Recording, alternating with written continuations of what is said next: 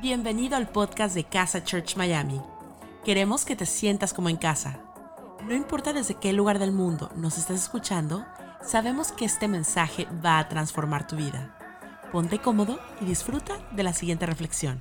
Audaces en el miedo, Audaces en el miedo, parte 2. Hoy estoy creativo con el título, Audaces en el miedo, parte 2. Cuando terminamos la semana pasada, hablando de la historia de Noé, lo último que supimos fue que Dios cerró la puerta del arca y empezaron a caer las primeras gotas. Allí lo dejamos a Noé.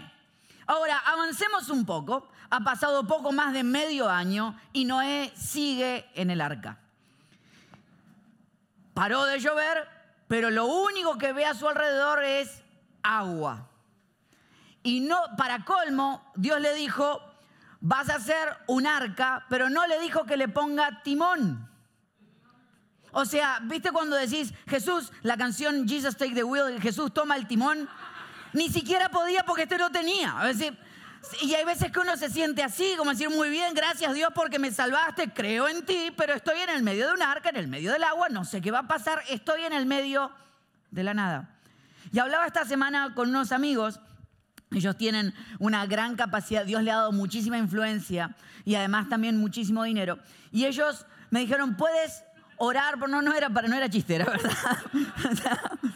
Eh, y me dice, ¿puedes orar por nosotros? Y cuando oré le digo, Señor, dame una palabra para ellos. Y mientras oraba les decía, Dios, dale sueños que estén aún más allá de la influencia y del dinero que ellos tienen. Porque a veces que creemos que cuando tenemos recursos y tenemos influencia, entonces podemos hacer grandes cosas. Pero creo yo siempre que los sueños que Dios nos da tienen que ser aún más grandes que todo lo que tenemos porque por momentos tenemos que estar sufriendo, decir, ¿cómo hago esto? Al punto de que cuando lo hagas la gente diga, no puede ser que lo hizo él, no puede ser que lo hizo ella, yo lo conozco, yo la conozco, no es tan talentoso. Y que cuando la gente diga, esto lo tuvo que haber hecho Dios. Por eso quiero hablarles hoy aquellos que como la semana pasada hablamos, fueron audaces en el miedo, tomaron decisiones, pero hoy están en el medio del océano. Y cantamos canciones preciosas, como hay una que habla de, Señor, llévame al medio del océano, donde mis pies pueden fallar. Y suena tan lindo cuando lo cantamos, pero cuando estás en el medio del agua y sentís que los pies pueden fallar, uno dice, Señor. Quiero hablar de qué actitud tener, cómo trabajar cuando estás en el medio del agua, cuando no tienes control sobre las cosas, cuando no tiene timón el arca en el que estás, donde definitivamente Dios le había hablado a Noé, pero me imagino que había pasado, ya había pasado más de medio año y estaban en el medio del agua y me imagino las conversaciones que estaban dentro del arca y la cantidad de veces decía, bueno, ¿cuándo, ¿cuándo termina esto, Noecito? Y la, y la familia y, la, eh, este, y todos preguntándose, creo que hasta los animales se habían puesto como decir, bueno, ahora tenemos que terminar con esto. ¿Qué hago en estas situaciones? Bueno, la Biblia dice, Génesis capítulo 8, versículo 1, dice, Dios se acordó de Noé. Gracias Dios y de todos los animales salvajes y domésticos que estaban en el arca, hizo que soplara un fuerte viento sobre la tierra y las aguas comenzaron a bajar. Dios se acordó de Noé. Acordarse no es que se había olvidado, sino que empezó a tomar acción basado en lo que Noé estaba haciendo, pero creo que alguna vez nos hemos sentido así, ¿no? Como que di los pasos y me sentí totalmente solo y que Dios se ha olvidado de mí. Y lo primero que quiero hablarte es que hay muchas cosas que no puedes controlar y en especial en este tiempo. Hay muchas cosas que están fuera de tu control. Pero una persona audaz controla lo que puede controlar. ¿Qué es lo que sí puedes controlar? Tu actitud. En el medio del océano hay cantidad de cosas que no puedes controlar. Cuando estás en el medio de esos sueños gigantes hay cantidad de cosas que están fuera de tus manos. ¿Qué puedes controlar? Tu actitud. ¿Cuánto pasó Noé dentro del arca? Dice que fue un año y 17 días. Entonces, para estar un año y 17 días dentro del arca, hay algo que él tuvo que controlar y fue su actitud. Y la actitud, la palabra dice en el libro de Hebreos capítulo 6, versículo dice, no sean perezosos, más bien imiten a quienes por su fe y paciencia heredan las promesas. ¿Lo viste?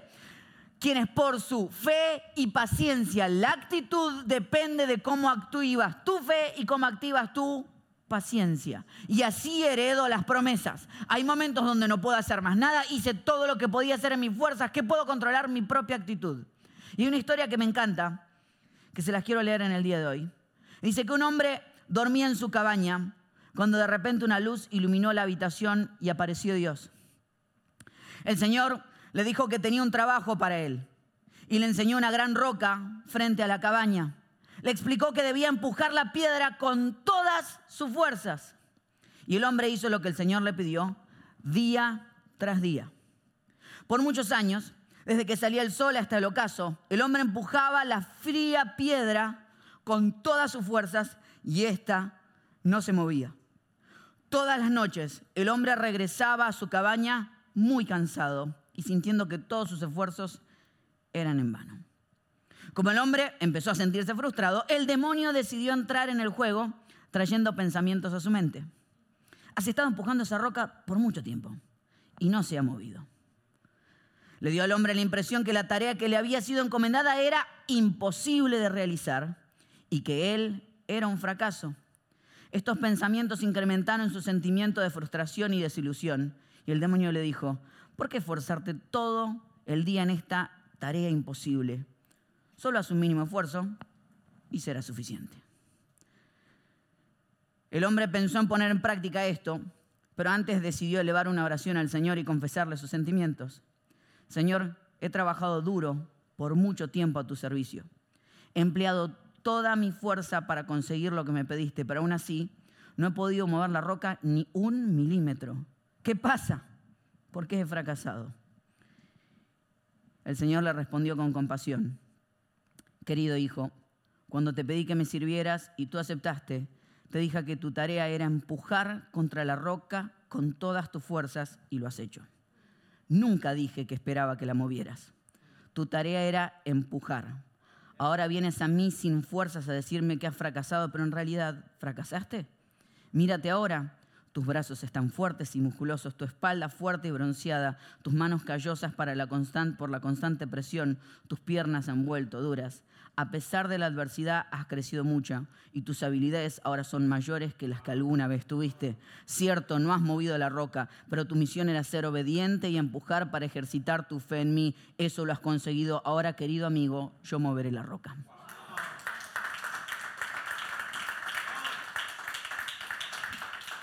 Hay veces que la fe significa tener perseverancia en lo que Dios te dijo que hicieras y seas constante en aquellas cosas que Dios te dijo que seas constante, aunque no veas ni un poco de resultado.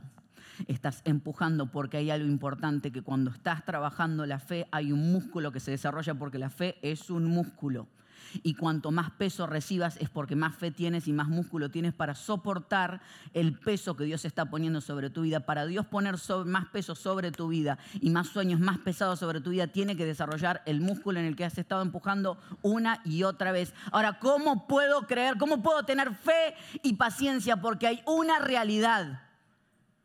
Y es que Dios es amor. Y en el amor hay fidelidad. ¿Saben que está casi estudiado. Los teólogos dicen que Dios no le volvió a hablar a Noé después, que después de que llovió. Hasta este momento no le ha hablado Dios. No le volvió a hablar. Es como el famoso chiste cuando le dice, le dice la mujer al, al, esposo, dice, viejo, hace rato que no me decís te amo. Y él le contestó, mira, te lo dije cuando nos casamos, si cambio de opinión te dejo saber. Básicamente como que le dijera Dios, Dios, ¿Qué está haciendo Dios? Dice, yo ya te dije lo que iba a hacer contigo. Cuando cambie de opinión, te lo dejo saber. Ahora, la realidad es que Dios no solo no cambia, sino que no puede cambiar. Dios no puede cambiar. Dios no puede cambiar para mejor porque Él es perfecto. Y Dios no puede cambiar para peor porque Él es fiel. Te lo vuelvo a decir. Dios no puede cambiar para mejor porque Él es perfecto. Y Dios no puede cambiar para peor porque Él es fiel. Entonces, si Dios es fiel y prometió algo sobre tu vida, aunque estés en el medio del océano, no veas resultados algunos, Dios está trabajando algo en tu vida. Y el mismo que dijo que lo iba a hacer, lo va a hacer. Es cierto, puede que solamente veas agua, pero solamente puedes controlar lo que puedes controlar y esa es tu actitud. Fe y esperanza. Fe y paciencia. Fe y paciencia. Fe y paciencia. Ahora continúa avanzando la historia y eso me encanta. Porque dice, poco a poco, diga conmigo, poco a poco. Escriba en el chat, en el chat, en el chat. Poco a poco. Las aguas se fueron retirando de la tierra. Al cabo de 150 días las aguas habían disminuido. Como dice, poco a poco. ¿Sabes qué es interesante? Que el agua comenzaba a irse poco a poco. Y a veces que en nuestra desesperación queremos que las cosas sean rápidas, que las cosas pasen de un día para el otro y Dios dice poco a poco. Porque hay veces que tengo que aprender a disfrutar y celebrar los pequeños logros. ¿Qué hago cuando estoy en el medio del océano? Primero controlo lo que puedo controlar y segundo voy a celebrarlos poco a poco. Mi perrita Zoe tiene algo interesantísimo y es que eh, yo le he contado una vez, ella es chiquitita, así como todos los de la familia, todo pequeño tiene que ser, viene, viene dentro del paquete. Entonces, cuando uno le dice vamos, ella empieza y ah, vamos, vamos. esa es su palabra mágica para saber que va a salir. Si voy a salir, voy a salir, es como muchos que están ahora con la cuarentena que dicen, voy a salir, por Dios, a comprar algo que sea, bueno, así. Ella se desespera y me encanta porque tiene una desesperación por salir. Y ni bien la sacamos a caminar, ni bien nos dice, bueno, ya estamos, ahora salí. Ella empieza a salir y se distrae con algo.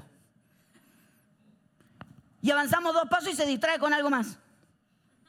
Y avanzamos dos pasos más y a veces que tenía que mostrarle ayer, ayer la sacamos en el video y una la quería saber avanzar y ya estaba así. Y una la iba arrastrando así. Se distrae con todo. No hablé con ella, pero hay algo que aprendí mirándola. El día que hable con ella y ella me conteste, usted empiece a preocuparse. Pero algo que entendí mirándola. Para ella, el vamos no es llegar, el vamos es disfrutar el viaje.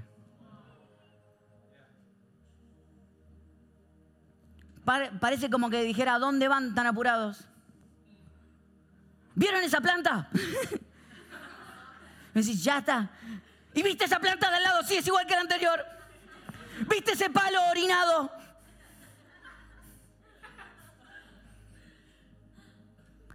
Creo que Noé tenía la capacidad a veces salir y decir, ¿viste que bajó un poquito? ¿Lo viste? No, sí, míralo. Bajó un poquito. Es empezar a entender que hay veces que vas a tener que disfrutar los pequeños avances, las cosas que uno dice, esto ínfimo sí, Nunca menosprecies un día en el que avanzaste un poquito. Nunca menosprecies esos días donde estás un paso más adelante. Hablaba con mi terapista y algo que constantemente estamos hablando. Yo le digo, no puede ser, otra vez estoy con estos pensamientos, otra vez estoy con este tema, me frustra, otra vez que, una vez se, debate, ¿no? Porque estás hablando con tu terapista, le pagás para que te escuche, pero sentís que lo estás aburriendo. No sé si alguna vez te pasa decir, te lo estoy diciendo de vuelta. Pero como le pagás, el tipo tiene que decir, claro, claro. pero, y a veces cuando le digo, otra vez, otra vez estoy en el mismo tema. Y él me dice, ese, ¿cuánto hace que estamos trabajando en esto? Le digo, un año hace. Ya hace un año que estamos trabajando en este tema y todavía no lo pude cambiar. Me dice, llevas 35 años pensando de la misma manera y querés solucionarlo en un año. Tal vez tengas que tenerte un poquito más de misericordia. Celebrar los pequeños logros significa disfrutar el viaje y tenerte un poco más de misericordia tenerte un poco más de paciencia. Nadie cambia de A a Z. Todo vamos de A a B, de B a C, de C a D. No sé qué fue lo que hiciste, no sé cuáles son los grandes sueños, pero vas a tener que disfrutar los pequeños avances, los pequeños pasitos que estuviste dando día tras día. No sé qué es lo que Dios te dijo, pero vas a ir poco a poco, porque hay veces que la liberación de Dios no es instantánea, sino progresiva poco a poco el agua se iba yendo. Iba mostrando nuevas áreas, pero iba tapando otras. Porque cuando la liberación de Dios viene, saca cosas de tu vida que tú no tienes que retener y te muestra nuevas que tienes que empezar a habitar. Hay veces que la liberación es un momento, una palabra, pero el proceso de liberación es un proceso, mi amigo. Vas a tener que todos los días pararte y mirar al agua y decir, estoy un poco más cerca. Celebrar los pequeños logros, ¿sabes qué es?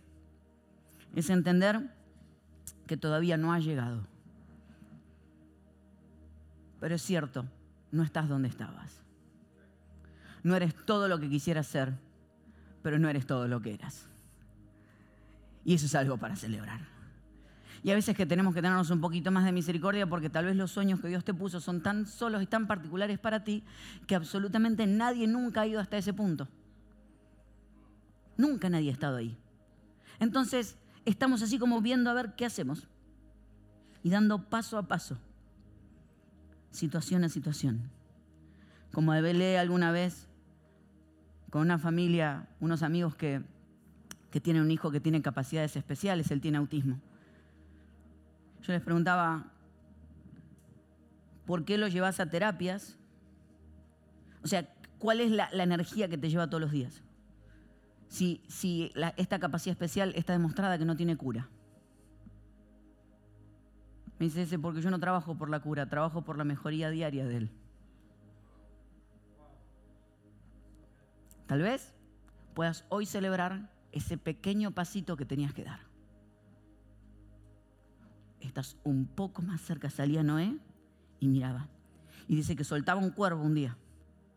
El cuervo daba un par de vueltas, no volvía dice que a los siete días, ahora soltaba una paloma.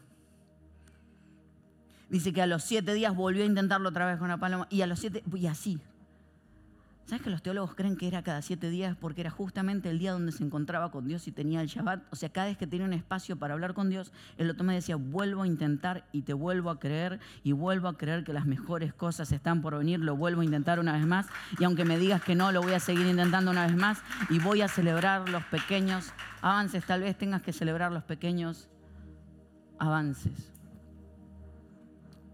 Tal vez tengas que que entender de que nunca nadie llegó hasta ahí. Hace de marzo 22, me acuerdo de marzo 22 porque es el cumpleaños del doctor Gerson García. Un poquito antes, que estamos como iglesia completamente online. Y hay algo que nos pasó que cuando, cuando lo de la pandemia nos golpeó, dijimos, bueno, no vamos a estar dando vueltas, ir a ver si abrimos, si abrimos, si no abrimos. Si es online, si es así, nos vamos a tirar totalmente de panza contra él. Lo vamos a hacer como hay que hacerlo. Y vamos a creer que si estos son los recursos que Dios nos dio, los vamos a utilizar al mil por ciento. ¿Cómo vas a conectarte con Dios online? Bueno, discúlpame, pero hace más de dos mil años que Jesús se fue y nos seguimos conectando con Él. Quisiera decirte que es cuasi virtual la relación que tenemos con Jesús. Así que si me puedo conectar con Él de manera virtual, me puedo conectar con ustedes. Y desde que empezamos, fue una decisión que tomamos. Y ahora te quiero contar algo. Desde, que empezamos, hay algunas cositas que pasaron. Número uno, aproximadamente más de 2.000 personas por domingo, por semana, se conectan a escuchar el servicio. Esos son nuestros pequeños logros. Son nuestras pequeñas batallas ganadas. Presentamos pasos primarios y pasos primarios que teníamos más o menos en general cuando lo habíamos presentado, habíamos tenido nuestros mayores, mayores éxitos donde decir, wow, teníamos 40 personas. Ese era como decir, wow. Y ahora pusimos pasos primarios para que la gente lo haga por internet a través de todos lados y cantidad más de 200 personas ya se inscribieron para tomar pasos primarios. Ahora, no solamente queda ahí. Los círculos que nunca habíamos presentado, círculos, que es nuestra manera de, vernos, de tener relación. Ya más de 700 personas se inscribieron en los círculos. Semana a semana gente tiene relación porque la amistad es nuestro código de honor. Pero no solamente eso. semana tras semana, desde que empezó la pandemia, no menos de 90 personas por semana le abren su corazón a Jesús. Cuando pasan cosas así uno dice, pero esto es una locura lo que estamos viviendo. Ahora hay cosas que no entiendo. ¿Me siento en el agua sin timón? Sí. Me siento a veces metido en un arco a decir, Señor, si quieres hacer algo con nosotros, hazlo. También es esa la verdad. Como es esa la verdad que, como pastor te cuento algo, cuando empezó la pandemia uno de mis miedos era decir, bueno, ¿cómo vamos a sostener la iglesia? Hay gente que burlonamente decía, ¡ja! Ahora a ver cómo hacen sin los diezmos y ofrendas. Ahora nos dimos cuenta que se sostienen de esa manera. Grande Sherlock Holmes, obvio. La iglesia se sostiene de los diezmos y ofrendas. no, no hay ciencia detrás de ello. Entonces había miedo de decir, bueno, ¿por qué? Porque nosotros lo hacemos con mucha sinceridad. Y en esta casa no se cobra. Puedes venir las veces que quieras, puedes conectarte las veces que quieras, puedes no aportar un peso nunca.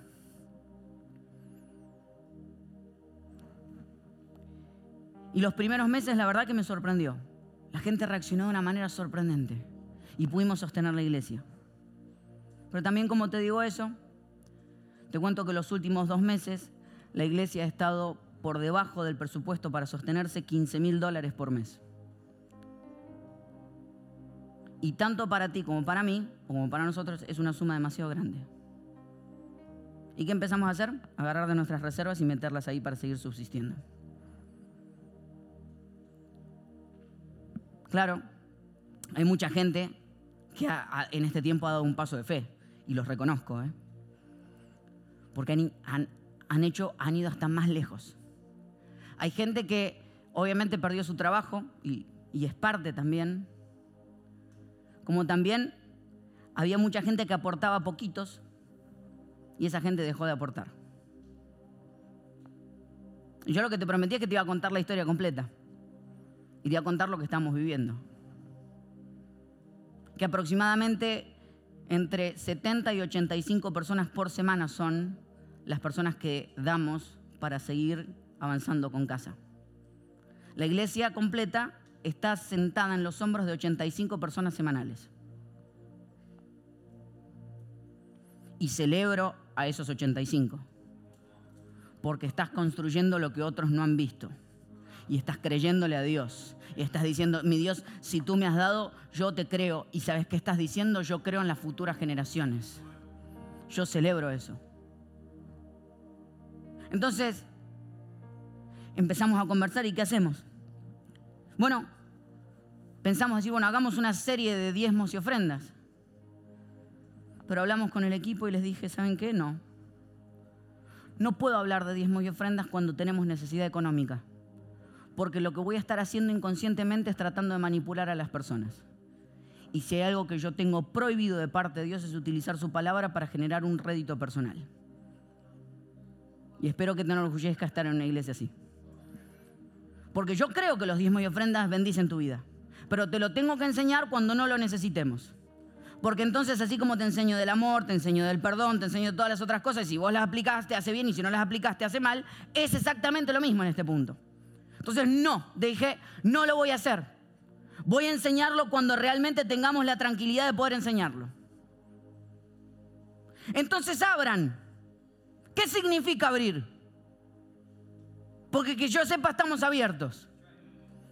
Que yo sepa, la iglesia está más abierta que nunca. Que yo sepa, hay más personas conectadas que nunca. Que yo sepa, la iglesia está más viva que nunca. ¿Qué significa abrir? ¿Qué significa abrir? Meter 30 personas en el edificio y poner a la gente a arriesgarse en el peor tiempo donde Miami está en los más altos de su pandemia. porque Por dinero. Ese no es el Dios en el que yo creo. Y yo no me voy a mover por miedo, me voy a mover por visión. Y esa es la iglesia que somos. Eso es lo que tenemos en este momento. Esta es la vida que tenemos. Pastor, si estamos 15 mil dólares por debajo, todos los meses. ¿Me puede explicar por qué la semana que viene van a empezar a contar los proyectos futuros de la iglesia, las inversiones que están haciendo? ¿Por qué remodelan el estudio? ¿Por qué preparan mejores cosas? ¿Me puede explicar por qué? ¿No es mejor guardar? ¿Por qué invierten? La respuesta está en esta parte del pasaje que me voló la cabeza. Capítulo 8 de Génesis, versículo 20. Luego Noé construyó un altar al Señor. El arca bajó. ¿Sí? Ya estaba en tierra. Noé abrió la puerta y Dios le tuvo que decir a Noé que saliera. ¿Te das cuenta? Lo que había sido inseguridad ahora se había transformado seguridad en la vida de Noé. Todo lo que es tu seguridad, alguna vez Dios te va a llamar a que lo abandones. Todo. Dios le dice, sal. No, pero construye el arca. 120 años construyendo esto. Se acabó, ya está. ¿Cuántas veces creemos que lo que construimos es el propósito y nos olvidamos para quién construimos? Y hay gente que dice, no, pero la iglesia de una manera construimos edificios. ¿Para quién lo construíamos? Lo construimos para nuestro Dios Todopoderoso, para que la gente se acerque con Dios. Entonces, si el edificio no sirve, el edificio ya no sirve, porque yo no me voy a quedar adentro de un arca cuando Dios me está llamando a salir. Salgan, dijo. Y cuando salieron, luego Noé construyó un altar al Señor. Y sobre ese altar ofreció como holocausto animales puros y aves puras. Cuando leí este pasaje, lo que automáticamente me dio, digo, es un paso de comedia. Yo me imaginé a los animales. Los animales que cuando vieron la lluvia dijeron, mirá, se viene el agua. Dijo, hay un arca, metámonos ahí. Se metieron los animales. ¡Uh! Hijo la vaca, listo. Mm, el pajarito dijo, ya zafé, zafé. Año y 17 días metido en el agua así. Uh, llegó el arca baja. Zafamos, nos salvamos, se abrazó la vaca con el pájaro, la iguana, el tucán. Estaban todos, sí, sí, sí. Salieron, viste, chanca, chanca, chanca, chanca. Salieron, salieron, salieron, salieron. Y ni bien salen, dijo, dijo Noé, sacrificio.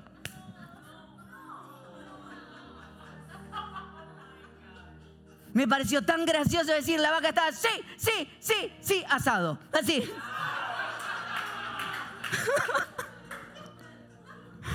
Digo, el corderito que estaba diciendo, me salvé, me salvé, me salvé. ¿Qué, ¿Qué estás poniendo ahí? El carboncito. ¿Para qué? ¿Qué vamos a comer?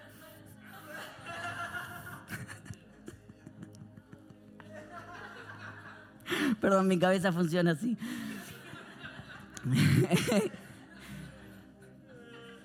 Ahora, ¿saben qué me puse a pensar también? Que estaba limitada la cantidad de animales que habían. Y Noé decide de su recurso limitado sacrificar a Dios. ¿Entendés lo que volvió a hacer Noé? Noé dijo, mi confianza otra vez no va a venir de lo que tengo, sino que va a venir directamente a mi Dios. Y si yo tengo que sacrificar lo que tengo para que sea de olor grato a mi Dios, entonces yo lo voy a sacrificar en el altar de mi Dios porque mi sustento siempre va a venir de Él. Porque cada vez que terminas de arriesgar y estés en puerto seguro, vas a tener que volver a arriesgar. Porque la audacia no es una vez, la audacia es un estilo de vida. La audacia es algo que Dios te puso una y otra vez. Y la audacia no tiene que ver con quién tú eres, sino con quién Dios es. Y lo que empiezas a hacer es, mi Dios, yo no tengo seguridad en lo que tengo, yo tengo seguridad porque te tengo a ti. Entonces lo que Noé dijo es, lo que viene de Dios es todo lo que necesito. Entonces, si yo tengo que agarrar mis reservas y sacrificarlas en el altar de Dios para que llegue olor grato a Él, para que más personas consigan encontrarse con Dios, entonces lo voy a hacer porque esa es la iglesia en la que yo creo, una que vuelve a arriesgar. Y cuando El Señor percibió el grato aroma, se dijo a sí mismo, aunque las intenciones del ser humano son perversas desde su juventud, nunca más volveré a maldecir la tierra por culpa suya, tampoco volveré a destruir a todos los seres vivientes como, ha acabado, como he acabado de hacerlo. Acababa de sacrificar Noé animales y Dios contesta, mientras la tierra exista, habrá siembra y cosecha, frío y calor, verano e invierno, días y noches. Cuando tu sustento es Dios, entonces Dios es tu sustento.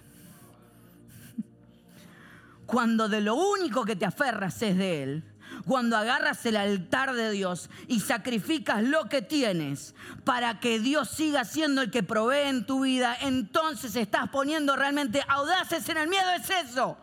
Que en este tiempo donde parece una locura, ¿por qué invierte en casa? porque yo te prometí que como iglesia íbamos a seguir avanzando, creyéndole a Dios. No fuimos llamados a quedarnos, fuimos llamados a avanzar. Porque de eso se trata, a eso nos llamó Dios. Porque Dios nos llamó a que en el altar de Él sacrifiquemos todo lo que tengamos que hacer con tal de que gente como Rubí se encuentre otra vez con Dios. Gente que como que Muel vuelva a darle una oportunidad a la vida. Gente que como Laura, aunque tenga miedo a estar en público, puede por primera vez estar en una iglesia sin sentir miedo y encontrarse con Dios. ¿Por qué lo vamos a hacer? ¿Por qué vamos a seguir adelante? Porque esa es la iglesia que queremos ser y porque mientras vivamos, si lo vamos a hacer, lo vamos a hacer con todo. Y si vamos a ir y si se nos va a caer un elefante sobre la cabeza, es porque nos vamos a meter abajo y vamos a intentar hasta el último momento. Y porque no te voy a desafiar a algo que no hagamos primero como iglesia. Entonces lo que nos vas a ver en los próximos días, en los próximos meses, en los próximos años es encontrarnos con que Dios es nuestro único sustento. Entonces tienes dos opciones en este tiempo. O ver lo que Dios hace con nosotros o meterte y ser parte de lo que Dios hace con nosotros, incluyéndote a ti también en el medio de todo esto. La pregunta es si tú eres parte de los que se desafían a sí mismos y dicen yo quiero ser audaz en el miedo. Y no tienes que dar tienes que ser parte de la audacia. Donde sea que sea que hagas, lo que yo te estoy instando es a que arriesgues y que tu sustento sea directamente de Dios. No sé qué es lo que te aferraste, si es una relación, si es una situación, si es un momento, si es un trabajo, si es un sueño, pero este es el momento de ponerlo en el altar de Dios, sacrificarlo, decir, mi Dios, haz lo que quieras conmigo. Desafíame una y otra y otra y otra vez, porque mil veces prefiero morir en el desierto que en la comodidad de Egipto. Y esa es la iglesia a la que yo te quiero invitar. Una iglesia que es audaz en el miedo, audaz en el miedo. Y si morimos intentando, moriremos intentando porque sabemos cuál es el Dios que nos trajo hasta aquí.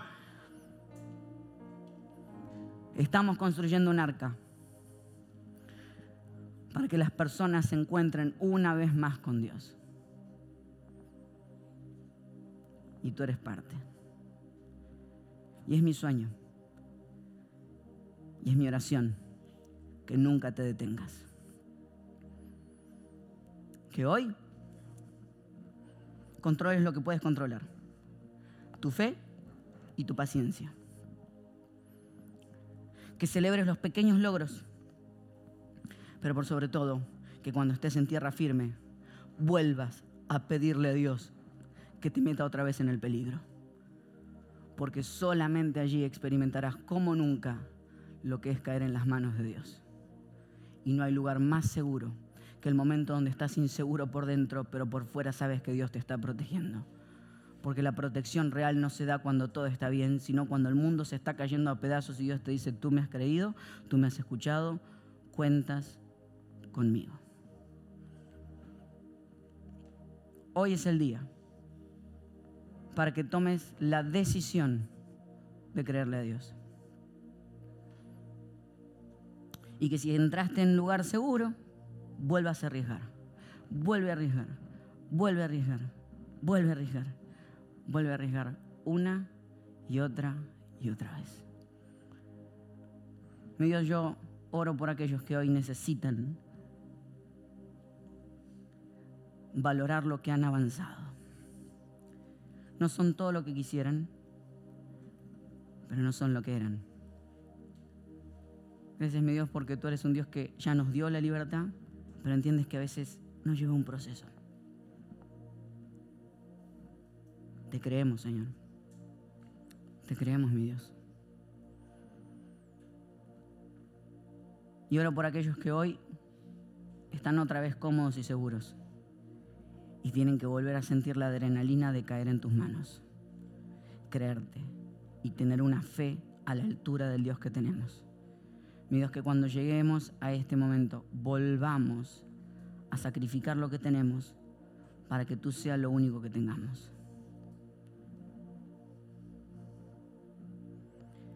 Mi Dios, despiértanos,